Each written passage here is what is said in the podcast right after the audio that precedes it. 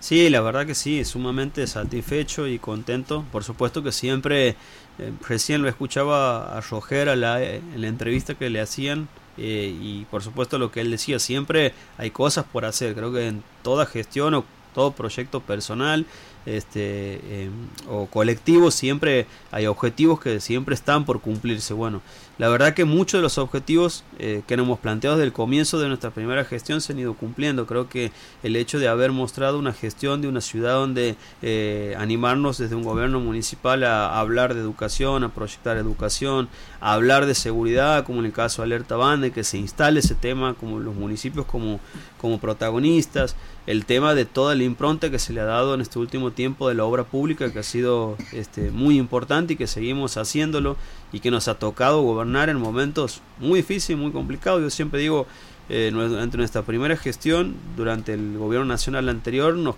quitaron los, este, eh, los este, fondos que teníamos los municipios para hacer obra pública. En la segunda gestión, que